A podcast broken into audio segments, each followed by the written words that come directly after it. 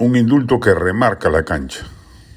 Tendrá el irregular indulto a Fujimori concedido en esta ocasión por el Tribunal Constitucional, en un fallo que seguramente de nuevo será enmendado por la Corte Interamericana de Derechos Humanos, el mismo impacto político que cuando se produjo originalmente el 2017?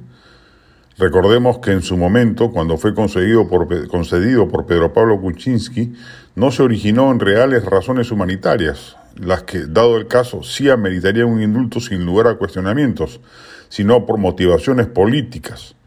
PPK necesitaba partir la bancada de Fuerza Popular que le hacía la vida imposible en el Congreso y para ello utilizó la figura señalada del indulto al expresidente Fujimori como una moneda de cambio con Kenji Fujimori, a la sazón parlamentario, y su grupo de los denominados, denominados Avengers, para que éste sumara los votos suficientes que impidiesen la vacancia que se ceñía sobre el mandato de PPK.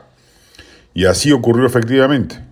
PPK libró el primer acto de vacancia sin que ninguno de los actores supusiese que luego un organismo supranacional fuese a tirar todo a foja cero y que además apareciesen los famosos mamani audios que no obstante el trajín desplegado terminarían por provocar la salida de Kuczynski de Palacio.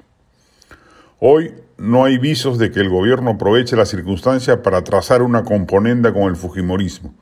Al contrario, las declaraciones iniciales del presidente, de la primera vicepresidenta, del viceministro de Justicia, del canciller y otros apuntan a pensar que el régimen jugará la variable del antifujimorismo. Y en esa línea de pensamiento, más bien podría servir la ocasión para recomponer vínculos con la denostada izquierda caviar, que ya desenfundado las selectivas zapatillas que también guardadas tenía frente a los desaguisados del catillismo, pero que ahora sí reverdecerán viejas andanzas.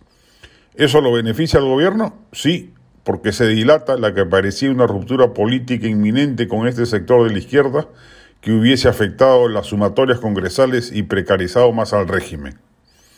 De paso, el antifujimorismo reestrenado por el régimen podría ser un parteaguas para volver a colocar frente a frente al gobierno y a la derecha rompiendo la luna de miel que se había establecido en las últimas horas entre voceros del oficialismo e impensados halcones de la diestra como el almirante Montoya y Renovación Popular.